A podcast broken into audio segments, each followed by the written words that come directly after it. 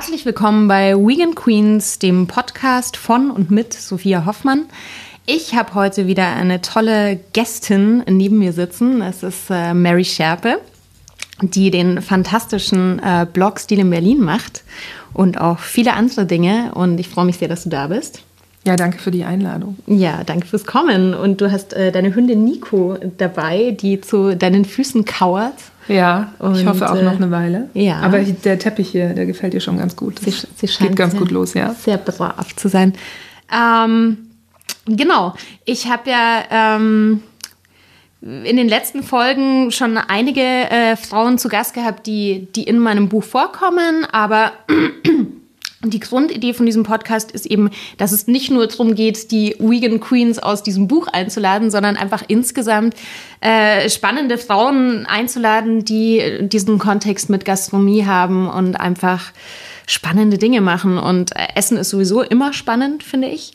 Ähm, und Essen ist ein großes Feld von dem, was du kommunizierst. Magst du ein bisschen mal was erzählen über dein über Stil in Berlin? Über, ja. Ja, das, äh, ich glaube, das Erste, was man sagen kann, ist, dass es schon jetzt mittlerweile über elf Jahre alt mhm. ist. Es hat eigentlich angefangen als so ein Studentenprojekt, was ich mit einem Studienfreund neben unserem Japanologiestudium gegründet habe. Und wir haben angefangen, damit Leute auf der Straße zu fotografieren. Street Style, ne? War ja, das, genau. Das, Damals, 2006, war das noch irgendwie so ein Ding und ähm, sind damit recht schnell recht erfolgreich geworden und haben das auch über eine lange Weile zusammen gemacht. Ähm, dann hatte ich noch jemanden anderen, der mit mir mitfotografiert hat, Daryl, ein Kanadier, der mittlerweile auch wieder in Kanada lebt. Und so ein bisschen war es dann so, dass so 2010 sich dieses ganze Projekt für mich eigentlich so ein bisschen überholt hat. Ich hatte eigentlich keine Lust mehr, diese Fotos zu machen und habe dann eigentlich so ein bisschen gesucht, was jetzt das Neue sein könnte.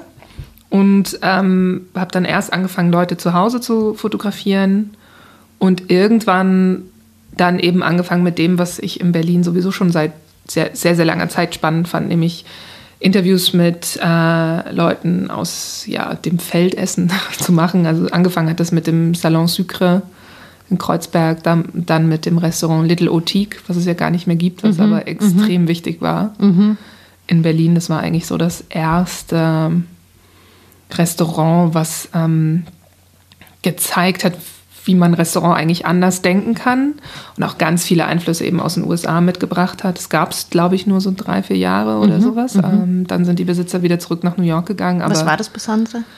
Warst du mal da?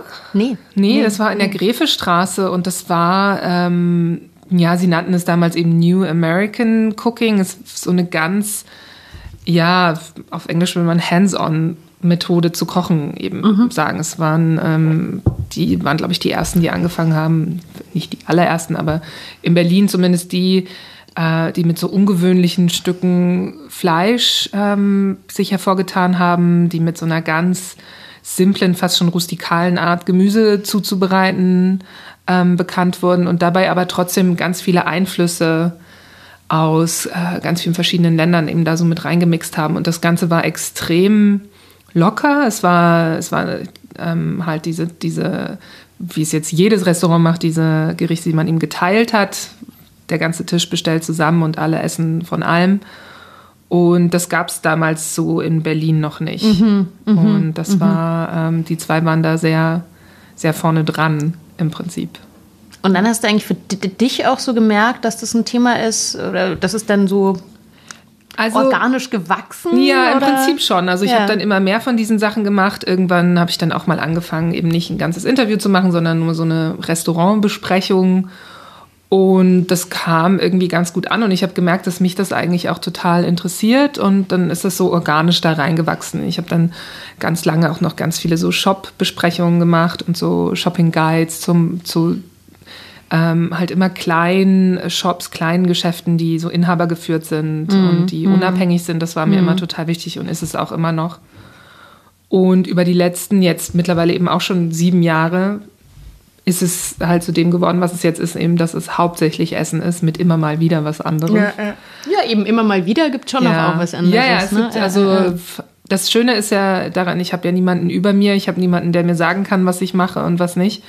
Das heißt, wenn mich jetzt heute das interessiert, dann mache ich das und wenn mich morgen das interessiert, mache ich morgen das. Und deswegen hatte ich dann letztes Jahr diese Serie angefangen zum Thema Hunde in Berlin. Ganz lange gab es eine Kinobesprechung, also Filmbesprechung. Demnächst, ähm, ich weiß nicht, wann der Podcast rauskommt, dann ist es das, glaube ich, gibt es das, glaube ich, schon, wird es eine, was ich schon ganz lange machen wollte, eine Ratgeberkolumne geben. Ja, ja. Wo man nicht mir, sondern äh, einer Person, die wir noch enthüllen werden, eben Fragen stellen kann zu Okay. Berlin und zum Leben und Cool. zu allem. Cool. Weil ich selber so gerne Ratgeberkolumnen lese, Ja, ja.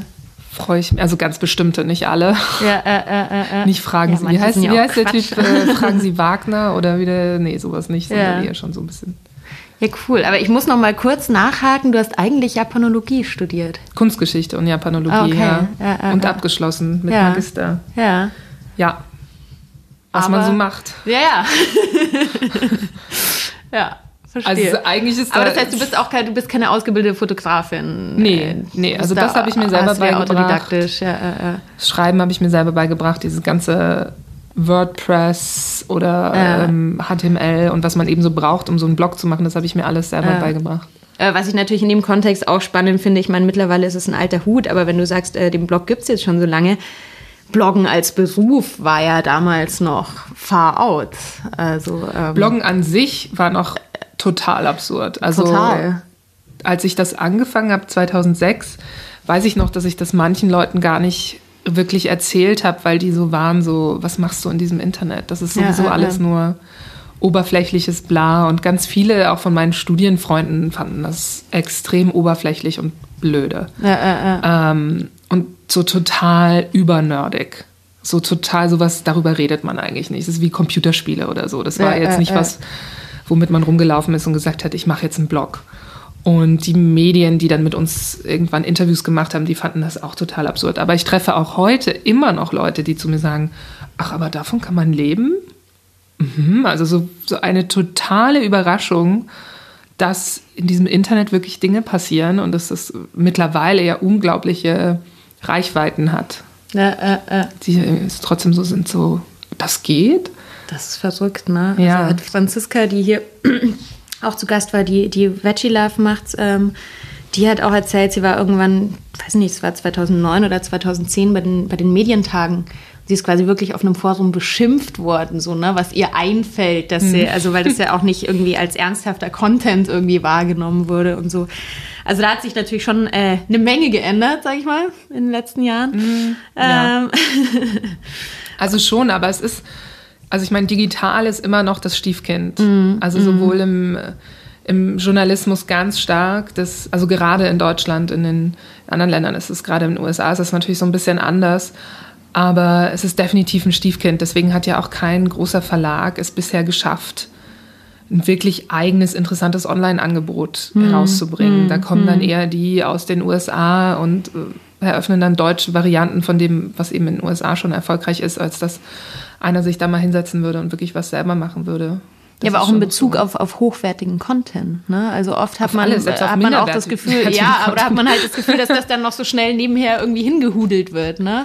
So ja, was, genau. was, was also für online, online ist, so. genau, online ist was, was man Oder eben der in der Praktikant, die Mittagspause. Social Media macht oder ja, so. genau. Äh, äh, äh, also ein bisschen besser ist das schon geworden, aber es hat sehr, sehr lang gedauert. Es hat, ähm, da ist viel Zeit vergangen ähm, und die Budgets sind immer noch absurd. Also die, die Art, wie da Stellen besetzt werden, sind immer noch unverständlich dafür, dass sehr viel mehr Menschen das Online-Angebot lesen als das Print-Angebot. total, total. Und viele Journalisten wollen auch immer noch nicht für digital arbeiten. Die finden das immer noch irgendwie ein bisschen anrüchig. Ja, als ja, wäre das so die Restehalde, als wäre das so das, was das kommt, das, was dort veröffentlicht wird, ist das, was es nicht in dem Print geschafft hat. Äh, äh, äh. Dabei wird es viel mehr gelesen und für, wird für viel mehr Jahre immer wieder rezipiert werden, als das, was man jetzt im Print hat. Total, also es hat ja eine ganz andere Haltbarkeit. Ne? Und Auch- ich bin ja total für Print auch, Ja, aber ja, halt nicht gegen digital. Total. Also ich meine, wie gesagt, gerade sowas wie ein Kochbuch, das ist einfach sowas Haptisches. Ich glaube, das äh, Und da funktioniert es nicht auch. überholen. Da, Äh, funktioniert, äh, da funktioniert ja. es auch und da ist es auch wichtig. Wobei man ja jetzt mittlerweile auch schon schauen muss, was hat mein Kochbuch an Vorteilen gegenüber einer App. Total. Aber ich, also ich merke, kann das jetzt nur von mir selber als Konsument sagen, ich werde mir einfach nie irgendwie in die Küche, also ich will einfach was, was Flecken bekommt, ne, was ich irgendwie immer wieder benutzen kann. Aber das ist, ich meine, da ist Kochbuch oder auch was wie ein hochwertiges Magazin ist einfach sowas, was man irgendwie riechen will, was man irgendwie in die Hand nehmen will. Aber es gibt schon ziemlich viele ja. ähm, Rezepte-Apps, die wirklich gut ja. sind und auch ihre eigenen Vorteile haben. Also ich bin überhaupt nicht dagegen jetzt zu sagen, man soll keine Kochbücher mehr machen, gerade weil man da ja viel mit großen Fotos und so weiter machen kann. Das sind ja Bilderbücher auch irgendwie. Genau, für, total. Ich meine, wer kocht denn schon nach den Kochbüchern, die man zu Hause hat? Also den Großteil der Rezepte wird ja also nie verkocht. Ich, ich tatsächlich wenig und ich habe auch, ich hab auch ganz viele zu Hause. Ähm, das darf man gar nicht sagen. Ne? Also ich kriege natürlich auch viele andere Kochbücher geschenkt. Ich finde es manchmal so schade, weil ich nicht mal so wirklich dazu komme, mich auch hinzusetzen und die alle anzuschauen. Aber ähm, also es gibt Menschen, die meine Kochbücher lesen und nachkochen und dann auch irgendwie Fotos posten und so. Das ist und sich beschweren sehr, über die Fehler. Und sich beschweren, auch die sich beschweren. Ich hatte ja beim ersten Buch einen ganz, ganz schlimmen Druckfehler mit einer Salzmenge in einem Brotrezept. War ich sehr verliebt offensichtlich. Auch so eine, die man nicht, die man nicht von selber kapiert, dass sie falsch ist, sondern. Eigentlich schon, weil so. sie so absurd, also es waren so. sechs Esslöffel. Und es war tatsächlich so. Na gut, jemand, der keine Erfahrung mit Brot ja, hat, genau, denkt, oh, genau. Und das war halt, das hatten halt so fünf Leute drüber gelesen, keinem ist es aufgefallen bis dann äh, die erste Journalistin irgendwie kurz vor VÖ äh, was drüber geschrieben hat und mal so eine E-Mail geschrieben hat. Und, ähm, und ich habe dann natürlich, solange das die erste Auflage war, sehr oft so E-Mails bekommen, so was ist eigentlich ist mit dem salzig. Und aber es gibt natürlich dann auch so Leute, die dann schreiben, ich habe das jetzt dreimal gebacken und es war immer noch so salzig. ja gut, ähm, aber ähm, klar, sowas passiert natürlich äh, online nicht. Ne? Da ein, kann ein Klick, da sind dann nicht irgendwie ein paar Tausend gedruckt. Aber jetzt habe ich auch komplett den Faden verloren. Äh. Na, ich habe das ja auch, ich mache ja auch Print, also ich mache ja. diese Karte, ja, ja. die so einmal im Jahr oder alle anderthalb Jahre rauskommt. Und das ist für mich ein Riesenstress, weil es einfach diesen Drucktermin gibt und dann muss das stehen. und wenn alles, was sich nach diesem Termin ändert, ist nicht mehr. Klar, klar kann ich nicht mehr ändern. Und das da ändert sich wahrscheinlich auch dauernd was, ne? Ja, und damit muss ich leben. Ja, also bei der erst, als die erste Karte rauskam, äh, hat so einen Monat später ist einer von den Läden, die da drauf ist, einfach umgezogen. Ja, ja. Und ich hatte die auch vorher noch kontaktiert. Wir haben ja, mit allen immer Kontakt vorher und die haben nichts gesagt davon. Und oh ich war, als es dann war, so spontan so, umgezogen. Nee, die haben es einfach nicht erzählt. Ähm, und da war ich dann wirklich so, was jetzt? Aber sag doch mal kurz, das ist ein, äh, für, für die Hörer da draußen, das ist ein, ein Stadtplan, also einfach eine, ein Berlin-Map äh, mit, mhm. mit allen Tipps, die... Eben nicht mit allen, sondern nie. eben nur mit, es sind jetzt mittlerweile knapp 100 ja. der besten mhm. Orte, wie ich finde. Oh. Also meiner Lieblingsorte. Ähm, viele von dem eh auch auf dem Blog, aber mhm. auf dem Blog sind ja mittlerweile eben sehr, sehr viele Tipps. Und ich fand eigentlich immer die meisten Städteführer wollen eigentlich zu viel. Mhm. Wollen, zu, also mhm. wenn ich dann so lese, die 100 besten Jobs, die 100 besten, weiß ich nicht, wer, kein Mensch hat Zeit, die 100 irgendwas anzuschauen. Vor allem nicht, wenn man nur ein Wochenende hinfährt. Ja, oder, oder auch so. wenn man ja. hier lebt. Das ja, ist, ja, ähm, ich möchte genau wissen, was ich machen soll. Also so handle ich das auch, wenn ich äh, auf Reisen gehe. Ich möchte nicht ähm, Seiten über Seiten mit Tipps und so weiter lesen. Ich möchte einfach so eine Liste von den wirklich guten Sachen und dann aber eben auch das Gefühl haben, das kommt von der Quelle, der ich dann vertraue. Und ähm, ja, das hängt natürlich von den Lesern ab, ob sie mir da vertrauen oder nicht. Aber mit bisher scheint das Vertrauen da zu sein. Bist du dann auch jemand, der so äh, zu große Speisekarten nicht mag in Restaurants? Mit ja. zu, zu, viel Auswahl? Ja, ja. ja also, ich das auch ganz, ganz schrecklich eigentlich. So. Naja, ich glaube auch, weil ich weiß, dass keine Küche sowas kochen ja, kann. Ja, ja. Ja, ist eigentlich weil kein gutes Zeichen. Es, ja, ne? weil sobald es zu lang ist, weiß man, dass da ähm, zu viel entweder an Convenience oder an ähm, ja, Vorbereitung, also keine Küche kann so eine lange Speisekarte kochen. Ja, und Deswegen, das ist ja auch einfach, also ich bin so ein Mensch, ich mag es halt lieber, wenn ich weniger, also ich tue mir dann einfach schwer, mich zu entscheiden auch irgendwie, wenn mm. da zu viel draufsteht. Aber eben, man wird dann auch stutzig, ne? wenn man so ein, so ein halbes Buch irgendwie bekommt. Dann aber ich bin das eh nicht, also ich meine, ja. ich bin nicht vegan, aber vegetarisch halt. Deswegen hat man in der Regel ja sowieso nicht so viel Auswahl. Das heißt, wenn ich mehr das als fünf bis sechs Gerichte ja, zur Auswahl ja, bin, ich auch schon überfordert. Also es geht relativ schnell, weil man normalerweise hat man ja so zwei, Maximum, naja, drei ist dann schon viel. Ähm, deswegen, wenn da fünf, sechs Sachen draufstehen, bin ich auch schon, weiß ich auch schon nicht, was ich nehmen soll. Ich mag, also dann mag ich es lieber, wenn jemand sagt, ah, wir haben heute die Empfehlung des Tages mhm. und das klingt total geil und dann sage ich ja. Wenn es gut klingt. Ja, wenn es gut klingt. Ja, äh, äh, ja. Stutzig sollte man werden, wenn der Kellner irgendwie sagt, na, das würde ich lieber nicht nehmen oder so, aber. In Berlin ist es ja ist ganz oft so, wenn man, nee, das ist mir noch nicht passiert, aber in Berlin ist es ja ganz oft so, dass wenn man fragt, was sie empfehlen können, dass sie dann sagen, ja, alles ist gut.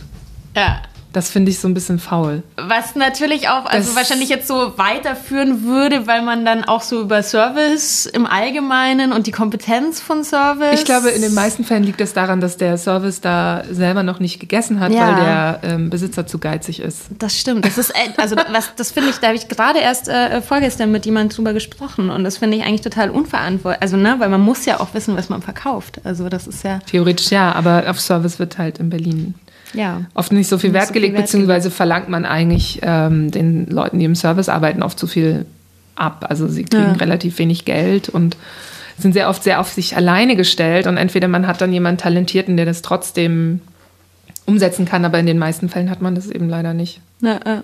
Ja, das, ist eher halt so. Es hat natürlich auch eine andere, es hat äh, hier einen anderen Stellenwert als in anderen Ländern, ne? Also dass du einfach, das ist halt, ist halt so ein Aushilfsjob-Ding irgendwie, mhm. ne? Also dieses, das von der von der ganzen Idee her irgendwie.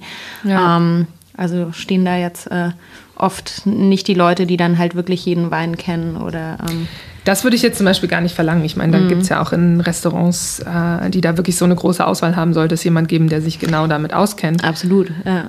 Ähm, ich, ja, ich glaube, die meisten Restaurants planen für den Service wie auch eben oft für die Küchen zu wenig Budget ein, zahlen den Leuten zu wenig Geld, bilden sie nicht aus, ähm, übernehmen keine Verantwortung dafür. Und das wird ja oft eben auch von den Leuten noch so toleriert. Ich habe nichts gegen so eine Berliner Schnauze beim mm, Servieren. Also ich komme da mm. schon, mm. da komme ich schon mit klar. Aber ja, wenn ich äh, mitbekomme, dass die Leute konfus sind, weil es keine richtige Serviceleitung gibt oder dass sie die Karte nicht kennen ja, oder äh, äh, ähm, Sachen vergessen, weil sie überfordert sind, weil sie zu viele Tische haben oder weil generell das Servicekonzept irgendwie löchrig ist. Das, das nervt mich dann. Ja, und ich muss auch ganz ehrlich sagen, ich meine, ich habe selber viel im Dienstleistungsbereich gearbeitet. Ähm, also klar, Berliner Schnauze und so, aber irgendwie so, so eine Grundfreundlichkeit, finde ich, also auch wenn Die man mal einen schlechten Tag hat, das kann man sich schon antrainieren. Also so dieses es gibt schon Leute. Ich finde eigentlich die Mischung. Ich ja. finde eigentlich die Mischung ganz gut. Ich meine, wir haben ja mittlerweile genügend Cafés und so weiter hier, wo nur. Das stimmt schon. Ich will jetzt auch nicht gefragt werden, was ich am Wochenende mache ja, und so, ne? also das dann auch übertrieben so diese, ja, bla bla bla bla bla bla. The weather und so. Aber ähm, deswegen finde ich schon so die Mischung mit so einer, also wenn du jemanden hast, der wirklich dieses Berliner Schnauze-Ding auch kann, also was ja wirklich, wirklich ruppig ist, aber nie, ähm, nie unhöflich. Ja, äh. Also man, man kriegt so ein bisschen, was man gibt. Ja, ähm, ja. Und es ist nie so, finde ich zumindest, dass wenn es, wenn es gut gemacht ist, in Anführungszeichen, ähm, ist es trotzdem immer noch so, dass derjenige sich um dich kümmern will. Mhm. Absolut. Und also, das ist halt, das ist mir dann solange lieber. Solange er nicht wegschaut und dich übersieht. Das ist mir, naja, außer du hast, hast was falsch gemacht. Den Kellner ran, also was ganz Schlimmes, dieses Kellner ranschnipsen ja, oder äh, mit Winken oder sowas. Ja, ja aber es gibt ja schon Ausdrücke, also ich will jetzt drauf. überhaupt nicht über Kellner lästen. Ich habe, äh, ähm, kenne sehr nette Kellner, ähm, aber so dieses, ähm, dass man dann so bewusst äh, übersehen wird, weil gerade viel, ne, also du versuchst irgendwie zu signalisieren. Aber das ist halt, das ist das, das, das, was ich meinte mit der Überforderung, mhm. weil oft halt ja. die, das Servicekonzept nicht stimmt. Ja, ja, weil zum Beispiel ganz viel in Berlin, was ich noch nie verstanden habe, ähm, ihre Gasträume nicht nach Tischen einteilen. Mhm. Das heißt, ähm, mhm. bestimmte Service-Mitarbeiter haben nicht fünf bis zehn Tische oder wie viel auch immer, sondern alle machen irgendwie alles. Mhm. Das ist ganz oft so. Ähm, mir total unverständlich, weil das so das Einfachste ist. Total. Was es auf der Welt gibt, glaube ich, an Servicekonzept. Das ist so die, die totale Basis und trotzdem wird es ganz oft nicht gemacht. Ja, ja. Absurderweise. Nochmal äh, auf die App zurückzukommen. Kochst du selber? Äh, ich koche selber, ja. Relativ wenig natürlich. Ähm, verglichen, glaube ich, mit vielen anderen, weil ich schon sehr viel essen gehe. Ähm, nicht mehr als zweimal am Tag. Aber, und auch nicht immer für den Blog, also nicht immer Recherche. Also manchmal bleibt die Kamera auch aus. Ja, oft. Beziehungsweise, ja. wenn ich sie auch verwende, versuche ich sie immer so zurück zurückhaltend wie möglich zu verwenden. Also ich bin nicht jemand, der aufsteht und ähm, Sachen arrangiert und äh, den, also da irgendwelche Kinkerlitzchen macht. Ich versuche es immer so kurz wie möglich zu halten. Das liegt aber auch daran, dass ich ja oft mit Leuten essen gehe und Also, ähm, fangt schon mal an. Ich, ja, das eben nicht. Die können ach natürlich so, nicht weil es anfangen. mit aufs Bild soll und so. Oder? Naja, es muss, also es sollte schon noch, wenn, also dieses, an, diese, dieses Essen zu fotografieren, was jemand schon ge- angefangen Ja, hat zu ja, essen, das ja, ist nicht so einfach. Das muss man in einer bestimmten Art und Weise essen, damit es dann auch noch dann gut auch noch aussieht. gut Aber wenn einfach jemand da so anfängt, dann in Bibimbap umzurühren oder nee, so, dann ist das dann nicht mehr so dann vorbei. fotogen. Ja. vorbei nicht, aber anders. Das ist dann so. Äh, deswegen müssen natürlich Leute, die mit mir essen gehen, erstmal zwei, drei Minuten warten, bis ich alles fotografiert habe. Ähm, wobei ich natürlich auch nicht an jeden, also nicht jeder Ort, an dem ich essen gehe, kommt auf den Blog. Deswegen Ja, ja. gehe ich sehr viel mehr essen, als auf dem Blog ist. Und Aber kennst du, kennst du auch dieses Gefühl, weil ich, also ich dokumentiere ja auch nicht nur das Essen, das ich selber koche, sondern auch, wenn ich irgendwo essen gehe und manchmal mir dann auch ganz bewusst denke, so, nee, jetzt komm, ich habe gerade überhaupt keinen Bock. Ich will jetzt einfach nur. Mh, kein Bock nicht. Also es gibt Situationen, in denen Also, weiß man ich schon, so dass es Druck keinen setzt. Sinn Man macht. müsste jetzt was posten oder so. Ach so, nee. Das heißt ja nicht so. Nee, ich, ehrlich gesagt, dieses mit dem Druck, mit dem Posten habe ich mir vor relativ vielen Jahren, weil ich ja schon so lange blogge, abgewöhnt. Ähm, an dem Punkt, wo ich gemerkt habe, ich kann mit bestimmten Dingen und mit bestimmten Frequenzen eh nicht mithalten. Da bräuchte ich eine Redaktion, da bräuchte ich irgendwie ähm, ein größeres Team, um das zu erfüllen. Und wenn ich das versuchen würde, würde ich im Prinzip gegen Windmühlen kämpfen. Und das hat mich eigentlich von diesem Druck, jeden Tag oder jede Woche so und so viel Sachen zu posten, so ein bisschen befreit, was total notwendig ist, weil, weil ich sonst anfangen würde, mittelmäßige Sachen zu posten, weil Ja, ich sonst Qualität Kompromisse statt- machen statt würde. Quantität. Und heute ist jetzt Montag und ich habe heute nichts auf den Blog gestellt, obwohl das einer der wichtigsten Tage ist, einfach ähm, weil ich in den letzten Tagen zu viel anderes zu tun hatte und nicht. Ich war schon essen, aber es, es ist auch frustrierend für mich, wenn ich dann irgendwo hingehe und, und denke eigentlich, ich kann damit was machen und dann Ja, ist es ja, aber ja. nicht, ist es nicht gut genug. Dann passiert halt nichts. Das ist halt so. Da müssen die Leser dann durch. ja, ich glaube, ich glaub, das schaffen die. Aber ja. Also es ist schon, ähm, wenn man in Reichweite und Zahlen denkt, was ja irgendwann dann wichtig wird, wenn man eben auch Werbeanzeigen Anzeigen verkauft, ist schon dieses häufige Posten, regelmäßig Posten, ist schon einer der größten Stellschrauben. Das heißt, das ist schon so eine, ja, so ein Kompromiss, den ich da eingehe im Sinne von, ich poste halt nur wirklich, was ich mag und versuche mich da nicht in so, einen, in so eine ja, Struktur reinquetschen zu lassen. Und dafür muss ich eben in Kauf nehmen, dass es geringere Leserzahlen hat, zuweilen. Ähm, und deswegen auch die Werbeeinnahmen geringer sind. Das ist dann so. Aber das ist ja auch genau der Punkt, was ja meiner Meinung nach auch einen erfolgreichen und glaubwürdigen Blog ausmacht, ne? dass du dich halt nicht kaufen lässt und nicht. Es ist, äh, ja, ich glaube, ich bin Also- da in so ein bisschen in so einer anderen Position, weil ich das halt schon so lang mache und weil ich, auch wenn ich nichts poste, trotzdem eine relativ gute Frequenz an, an Lesern habe, ähm, die jetzt nicht gleich wieder abhaut, wenn ich jetzt mal eine Woche oder auch, ich war schon im Urlaub drei Wochen und dann ist gar nichts passiert. Ähm, die dann nicht gleich sofort wieder abhauen. Aber ich glaube, wenn man da, wenn man das eben nicht hat, sondern erst dabei ist, das aufzubauen, ist es schon sch- einfach, ähm, da so reinzufallen in diese, Total, in diese. Druckspirale. Ja, Wie du ja, jetzt sagst, das kennst du ja auch. Ja, also ja, ja. Oder es ist ja wie so, man hat, äh, also ihr habt dann manchmal wie, wie so ein Haustier oder wie so eine Zimmerpflanze. Man hat so eben diese, dieses, in- einfach mal in Urlaub zu fahren und mal das Internet auszuschalten und so. Also am Anfang hatte ich das schon sehr.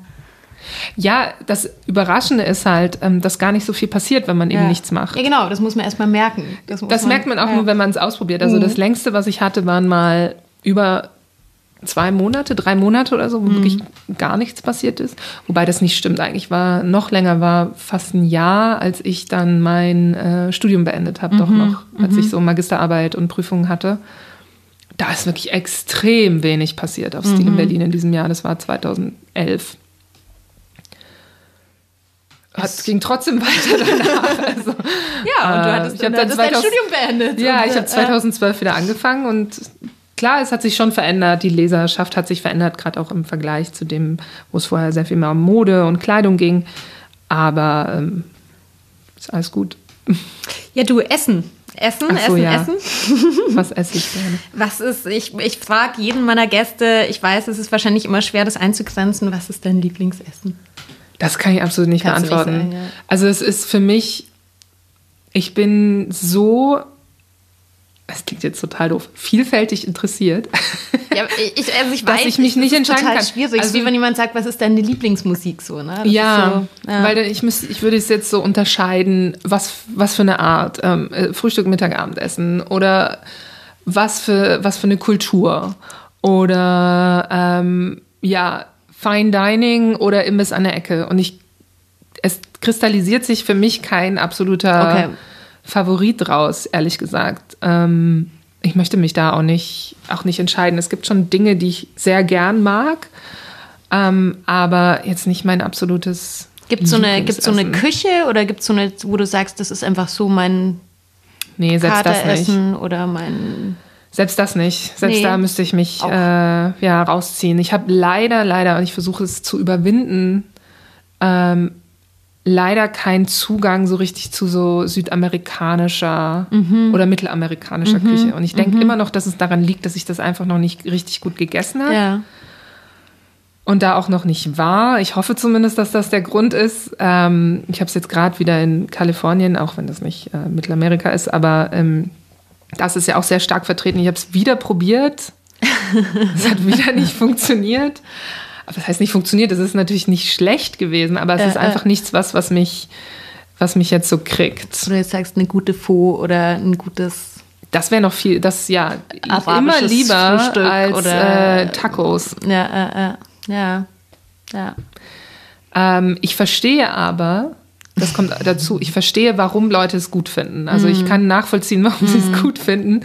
Ähm, aber da kommt dann halt so ein persönlicher Geschmack rein. Ich bringe es, also selbst eben in Kalifornien, ähm, wo es wirklich eigentlich gut zu machen ist, weil du die ganzen Produkte da hast. Ich bin ja immer, ich bin ja sehr kritisch dem ganzen Mexika dieser ganzen mexikanischen Welle in Berlin gegenüber, weil ich glaube, dass diese Küche extrem auf den guten Zutaten beruht und wir kriegen die, die, die da benötigt werden in Berlin einfach nicht. Also die drei Wochen, wo wir hier gute Tomaten haben, damit kannst du kein Restaurant bespielen das ganze Jahr. Aber ich kann verstehen, warum die Leute es toll finden. Also eher so Ausschlussverfahren. Verstehe. Total, ja, totales Ausschlussverfahren. Ja, es gibt ja. Dinge, die ich nicht mag und der Rest. Klar, es gibt ähm, Sachen, die ich lieber mag als andere. Ich müsste das, es wäre sehr komplex, das aufzuzeichnen, was jetzt der absolute Favorit Es ist lustig, weil ich äh, würde jetzt ganz spontan als, als Leserin deines Blogs sagen, aber das ist wahrscheinlich jetzt auch nicht repräsentativ, weil ich wahrscheinlich, wenn ich zum Beispiel gucke, auf dieser Map nur nach bestimmten Dingen natürlich Ja, gucke. aber das würde mich jetzt interessieren, was du denkst, was mein Ähm, Lieblingsessen ist. Aber wie gesagt, wahrscheinlich ist das jetzt eher das, was ich am meisten suche, ist, oder was für mich raussticht, ist natürlich einerseits asiatische Küche in, in Ja. all ihren Ausprägungen. Ähm, und arabische Küche. Also das ist was, was ich einfach auch in der Form der, der Berichterstattung, sage ich jetzt mal, das erste Mal so bei dir wahrgenommen habe. Oder was mir, ich meine, ich wohne natürlich auch in Neukölln und ich weiß, dass es äh, diese, diese ganzen Läden um mich herum gibt, aber dass mir das wirklich so bewusst geworden ist, dass ich auch, ich liebe Hummus zum Beispiel, ne? Und dass ich Ja. da wirklich auch weiß, ah, da könnte man mal dahin gehen. Also natürlich hat es auch was mit den geilen Fotos zu tun, aber wo ich so wirklich sagen muss, das hat sich, habe ich so verstärkt wahrgenommen durch, Ja. durch, durch Stil in Berlin. Ähm, Ja, da, da liegt mir schon auch sowas Mhm. dran, weil ich finde, also nicht, nicht nur das Arabische, auch das Türkische Mhm. ganz, besondere, ganz besonders, weil ich aus meiner eigenen Erfahrung eben aus als äh, weiße Deutsche in Deutschland aufgewachsen, in Sachsen aufgewachsen, also mit einem extrem geringen äh, Migrantenanteil, hier in Berlin einfach merke, es gibt äh, es eine unglaubliche Anzahl äh, an Menschen, die aus diesem Kulturkreis entweder direkt kommen oder von vor Generationen hierher gekommen sind und sich das aber leider sehr oft sehr wenig mischt. ähm, Ich erkenne das an meinem eigenen Freundes- und Bekanntenkreis. Es ändert sich so ein bisschen, aber richtig viel Mischung ist da nicht. Ähm, und das ja, das fand ich immer, finde ich recht bemerkenswert, gerade auch für Berlin, von dem man ja eigentlich immer denkt, dass es so durchmischt und tolerant und offen ist. Und es ist es auch. Es ist auch tolerant, aber es ist halt ein Nebeneinander her. Total. Also schon eine Parallel, Parallelgesellschaft auch. Äh, ja, das Wort ist leider halt so, so negativ besetzt. Ich glaube auch gar nicht, dass das daran liegt, dass, ähm, dass diese Menschen das unbedingt wollen oder mhm. darauf so mhm. bestehen, sondern mm. es ist schon auch ganz klar nicht wollen von, in Anführungszeichen, unserer Seite. Ja, ja, ja, ja. Es, ähm, vielen von denen wird ja gar nicht zugestanden, wirklich deutsch zu sein. Mhm. Äh, die bleiben, auch wenn vielleicht die, die Einwanderung schon zwei Generationen her ist, bleiben ja, die für äh, immer türkisch. Ja, ja, klar. Und ähm, meine Intuition sagt mir so ein bisschen, dass das, wo wir, wo man den Leuten oder wo man, wo ich auch den Lesern zeigen kann, wie viel man davon hat, dass diese Menschen hier sind, ist eben eine, eine Variante ist eben das Essen. Ja. Und ähm, um so ein bisschen zu zeigen, wie viel Gutes das hat, dass die hier sind. Es gab während den Protesten ähm, in den USA gegen den, gegen den Muslim Ban, gab mhm. es so eine Frau, die hat so ein Schild hochgehalten, da stand drauf, uh, we gave you hummus, have some respect. Und das fand ich eigentlich so, Genau, das ist äh, es. Also äh, da ja, kommt total. so viel mit und es ist nicht nur das Essen, aber es ist eben, das Essen ist eine ganz simple Art, wie man das eben selber erleben kann. Essen verbindet halt immer. Na, in der Hoffnung, dass danach eben noch mehr Verbindung äh, kommt. Im Moment ist es natürlich so, ich latsche auch in diese Läden rein und esse dann da, esse dann da irgendwas. Also ähm, es gibt auch ganz viele Läden auf der Sonderlee. Ich kann auch nicht, äh, wo ich nicht beurteilen kann, ist es ein guter Laden, ist das ein schlechter Laden. Ich bin da auch angewiesen auf die Interpretation von anderen. Ja. Ähm, aber ich hoffe, hoffe halt, dass darüber so ein bisschen, ja, so ein bisschen die, die Anerkennung wie dafür kommt, was das für eine ähm, Kultur ist, die da so präsent ist in Berlin, aber leider eben oft ähm, ja zu wenig repräsentiert ja, wird. Ja. Ja, ich finde das super, weil also für mich ist das halt auch so ein, so ein Reichtum einfach, ne, dass du irgendwelche Bäckereien hast, dass du mm. einfach diesen Zugang auch hast zu, mm. zu diesen sehr, sehr tollen, auch, auch teilweise jetzt nicht nur Restaurants, sondern einfach auch Lebensmittel, ne, die man da irgendwie beziehen kann. Ähm, die bringen halt sehr viel Geschichte mit. Die bringen ja. sehr, also Geschichte von aus ihren Ländern, ähm, kulturelle Gepflogenheiten und so weiter, die ja unseren, unseren Gepflogenheiten ja auch total gut tun. Ja, also ja. dieses ähm, Zusammenessen, dieses äh, das Essen als eine soziale, ähm, ja, ein sozialer Event ja. ist ja in diesen Restaurants sehr viel stärker ausgeprägt. Also wenn du zu Asam gehst auf der, auf der Sonderlee, was da für ein Trubel ist. Und ja, du musst äh, dich halt dann da einordnen. du musst anstehen da an der Theke und dann auch wenn ich nicht finde, dass sie den besten Hummus machen, aber. Nee, den besten machen sie nicht. Sie haben ein ganz gutes, sie haben ein ziemlich krasses Preis-Leistungs-Verhältnis, was einem also, fast Angst macht, ne, so ein bisschen. Ja. Ähm, also, weil es sehr günstig ist, muss man vielleicht dazu irre, sagen. Irre, ja, günstig, ja, ja. riesengroße Portionen. Ähm, aber wie, einfach wie das funktioniert und auch wie die Sonderlee insgesamt, finde ich, ähm, funktioniert. Also diese, diese Art des Gewusels, diese, ja, diese ganz andere Art des öffentlichen Lebens, die du dort hast im Vergleich zu, weiß ich nicht, dem Alexanderplatz oder so. Ja, äh, äh, ähm, total. Also allein wie dort die Autos parken, wie der Verkehr funktioniert äh, und so weiter. Das ist schon alles, ähm, ja, speziell dieser Ort. Ja. Und ich finde, oder ich hoffe auch, dass das der nächste Schritt ist, ähm, ist, dass die ein bisschen noch selbstbewusster werden, wenn es darum geht, ihre eigene Küche da auch so zu präsentieren und dass halt nicht immer alles mit diesem furchtbaren Wort orientalisch beschrieben mm, wird mm, und man dann erstmal rauskriegen muss, ist, ist es libanesisch oder Total. ist also es als, syrisch? Ne, als Konsument, man ja. Aber ich glaube, die meisten, also ich meine, das ist halt wie bei den chinesischen Restaurants mm, ähm, auch. Ähm, welcher Deutsche wollte in den 90ern wissen, was für eine Art chinesische, ob das jetzt chinesisch oder vietnamesisch oder Thai war?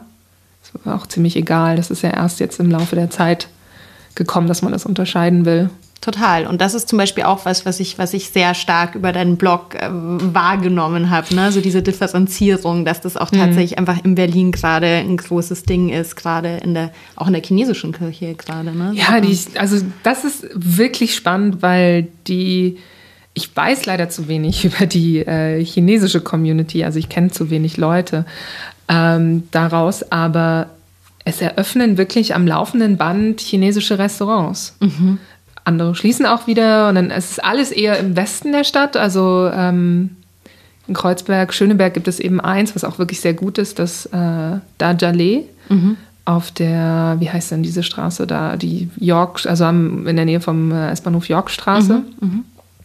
Aber sonst auch gerade im Westen in Steglitz und so weiter eröffnen ständig neue, die auch wirklich recht gut sind. Also die chinesische Küche, die man in Berlin mittlerweile essen kann, ist braucht sich nicht zu verstecken. Ja. Das ist natürlich noch nicht und so weiter, also auf dem Niveau, wie wir es in so großen Enklaven wie in ähm, ja, New York oder so haben, aber es ist schon, geht schon ganz gut und ist auch irgendwie lebendiger als die Szene der koreanischen Restaurants oder der mhm. japanischen Restaurants. Mhm. Da passiert viel mehr. Mhm. Ständig kommen chinesische Köche nach Berlin, dann reisen sie wieder ab und so weiter. Das ist echt ähm, ganz schön was los. Das ist ganz interessant, weil man das ja. Wie kriegst du sowas mit? Dass, dass chinesische Köche kommen und gehen.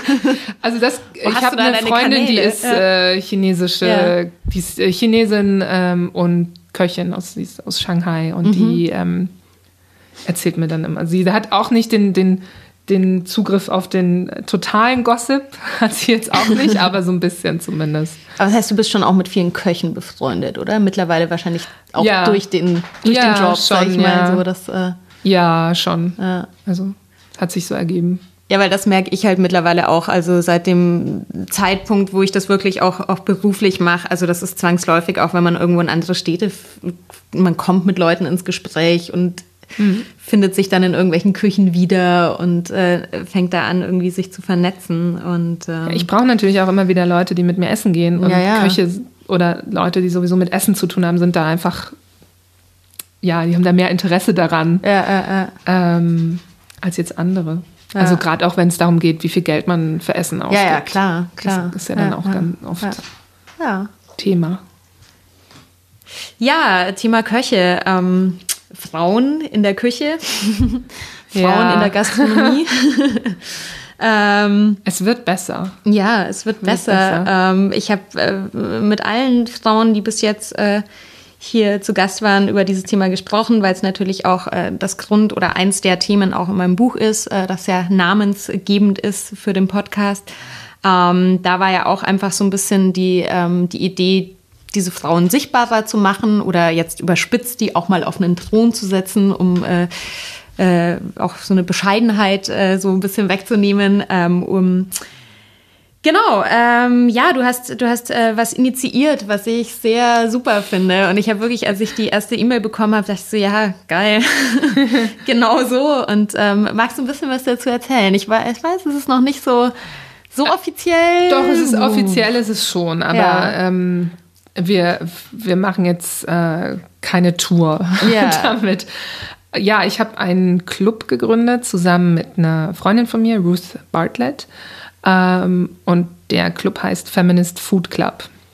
Wir haben den eigentlich, ja, das war so eine Idee, die ich hatte bei einem Hundespaziergang am, am Grunewaldsee. Ähm, und ich habe ihr eine SMS geschrieben und meinte, hey, do you want to start the Feminist Food Club? Und sie hat gar nicht gefragt, worum es ging. Sie hat einfach gesagt, auf jeden Fall. Und, Klingt gut. ja. Und dann kam so fünf Minuten später, äh, was heißt das denn? Also so, und ähm, ja, was heißt das denn? Also im, im Moment sind wir noch nicht äh, wahnsinnig weit. Den Club gibt es jetzt seit drei Monaten und wir haben eben regelmäßige Meetings und wir haben einen Newsletter und wir haben eine Facebook-Gruppe. Und was wir im Moment machen, ist halt ähm, ja, interessierte Frauen oder Female Identifying nennen wir das vielmehr, äh, mit einzubeziehen, mit einzuladen. Und wir sind gerade dabei, so die Struktur von diesem Club aufzubauen. Und ähm, ja, das ist extrem spannend, weil es einen ganz großen Bedarf gab unter den Frauen, die mit Essen arbeiten, sei es eben Journalistin oder Köchin oder äh, Produzentin. Also das Feedback war überwältigend positiv. Ähm, die Meetings sind ja immer voll ähm, und äh, wirklich auch großartig von der, von der Stimmung her. Und wir hoffen halt ähm, damit wie so ein Support-System bauen zu können, auf das man eben auch zurückgreifen kann. Einerseits, wenn man irgendwelche Fragen zu seinem Business hat, aber andererseits eben auch, wenn es darum geht, auch ein bisschen mehr Selbstbewusstsein zu, ähm, ja, zu sammeln. Denn meine Erfahrung ist eben, dass es daran ganz oft fehlt. Also ich kenne ganz viele Frauen, die großartige Projekte machen, seien es Supper Clubs oder Pop-ups oder Cafés und die aber zum Beispiel immer noch sagen sie, ja, sie sind keine Köchin. Sie machen Essen, aber sie sind keine Köchin, weil sie irgendwie glauben, sie bräuchten ein Zertifikat von der IHK oder keine Ahnung was, das ihnen jetzt so den Stempel gibt, jetzt bist du Köchin. Und ich habe mich immer gefragt, warum ist das so? Also äh, warum sind die da oft so wenig selbstbewusst? Und auf der anderen Seite habe ich dann aber gemerkt, auch gerade aus dieser journalistischen Perspektive, aus der ich komme, dass wenn es darum geht, Frauen zu porträtieren als Köchinnen, ganz oft nicht nach dem entschieden werden, was sie machen, sondern danach, wie sie aussehen. Mhm. Und dass das ganz oft was ist, was schnell nachgefragt wird. Und dass natürlich ein Restaurant mit einer Köchin, nicht unbedingt mit einer weiblichen Besitzerin, aber mit einer weiblichen, ja, mit einer weiblichen Küchenleitung dann in vielen Medien auftaucht, wenn diese Küchenleiterin auch jung und hübsch ist. Mhm. Und ich kann das nachvollziehen. Das ist das, was sich verkauft, so würden jetzt Journalisten argumentieren. Das ist das, was die Leute lesen wollen. Aber es ist doch dann eben sehr eingeschränkt und sehr frustrierend und ähm, liegt aber eben auch daran, dass es halt nicht so ein, ja, es gibt da einfach zu wenig Repräsentation, es gibt zu wenig Geschichten, die darum erzählt werden. Es ist immer noch so ein Sonderfall und für diesen Sonderfall muss halt mehr sein, als dass die Frau gut kochen kann. Ja. Und dann sehen wir solche Listen wie die 50 Best Restaurant List oder die, ja, die Michelin-Sternvergabe und so weiter und so fort, die so männlich sind. Hm. So irre männlich. Ja. Und ich meine, ich habe auch in der Kunstwelt äh, mich bewegt und in der Mode und halt in diesen anderen kreativen Bereichen, wo das natürlich überall auch ein Problem ist. Hm.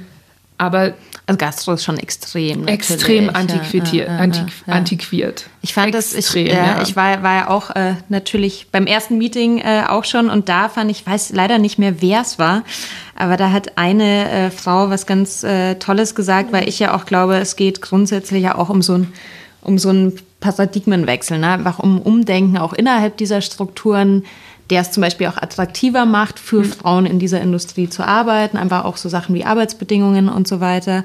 Und die meinte halt, ähm, ja, dass das ja eigentlich für jemanden was zu, zu kochen, äh, ja, was sehr Näherndes und was sehr Weibliches ist und es so verrückt ist, dass sich das zu was entwickelt hat, was, was so auf gut Deutsch einfach ein Schwanzvergleich ne, geworden hm. ist. Und ähm, ja. Also das das ist ja das eigentlich Absurde daran, dass natürlich das Zuhause kochen, das mhm. jetzt eben nur ernähren, das ist komplett weiblich. Ja, ja. Aber das äh, öffentliche, ne? das, wofür ja. man ähm, ja die Titel bekommt, das, mhm. wofür man belohnt wird, das ist männlich.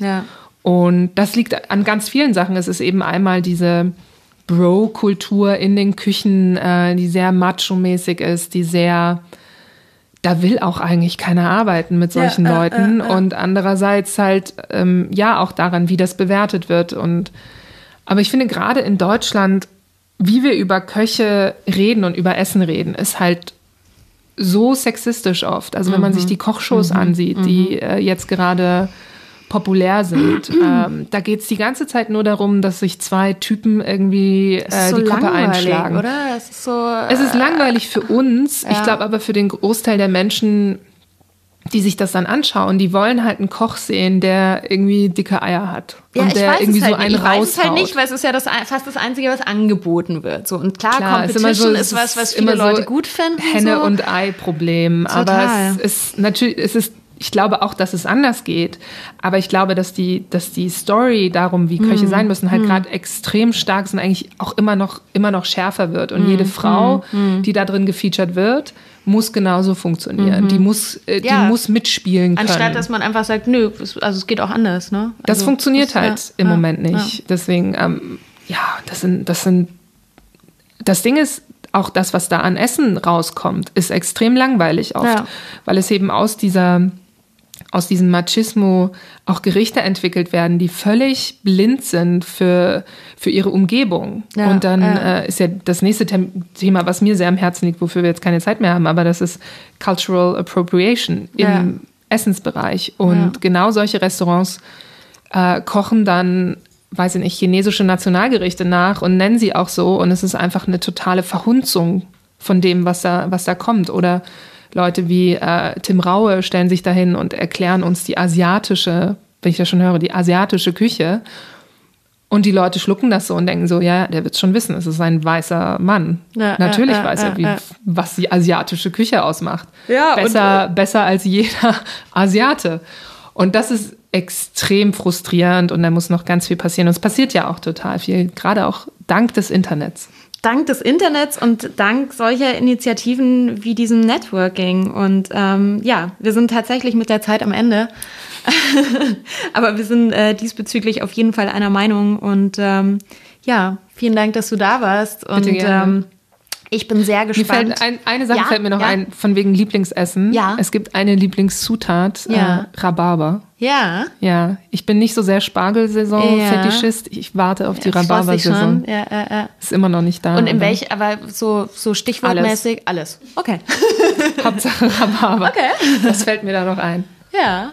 Ja, cool, weil das ist ja eigentlich eher so ein Nischen, also ne, gibt's ja auch viele Leute, die so, äh, zu sauer. äh. Ja, aber es kann alles. äh, Rhabarber kann ja. sauer, Rhabarber kann süß. Süß, äh, äh, Rhabarber kann alles. Rhabarber ist schon geil. Und es ist halt wirklich nur für ein paar Wochen äh, äh, äh. da im Jahr. Außer man macht's ein. Ja. Ja, klar. Ja. klar Okay, frische okay, ich sehe schon, wir, wir könnten jetzt noch stundenlang äh, über ähm, Rhabarber ja, reden. über Rhabarber reden. Rhabarber. Ähm, ja, vielen Dank, dass du da warst. Ähm, Gerne. Der Hund ist auch noch guter Stimmung und noch. ähm, wir hören uns in der nächsten Folge. Vielen Dank und Happa Happa.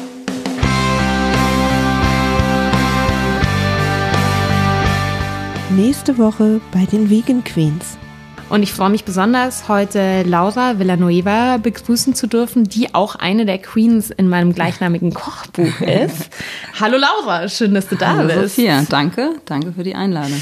Erzähl doch mal, was machst du so?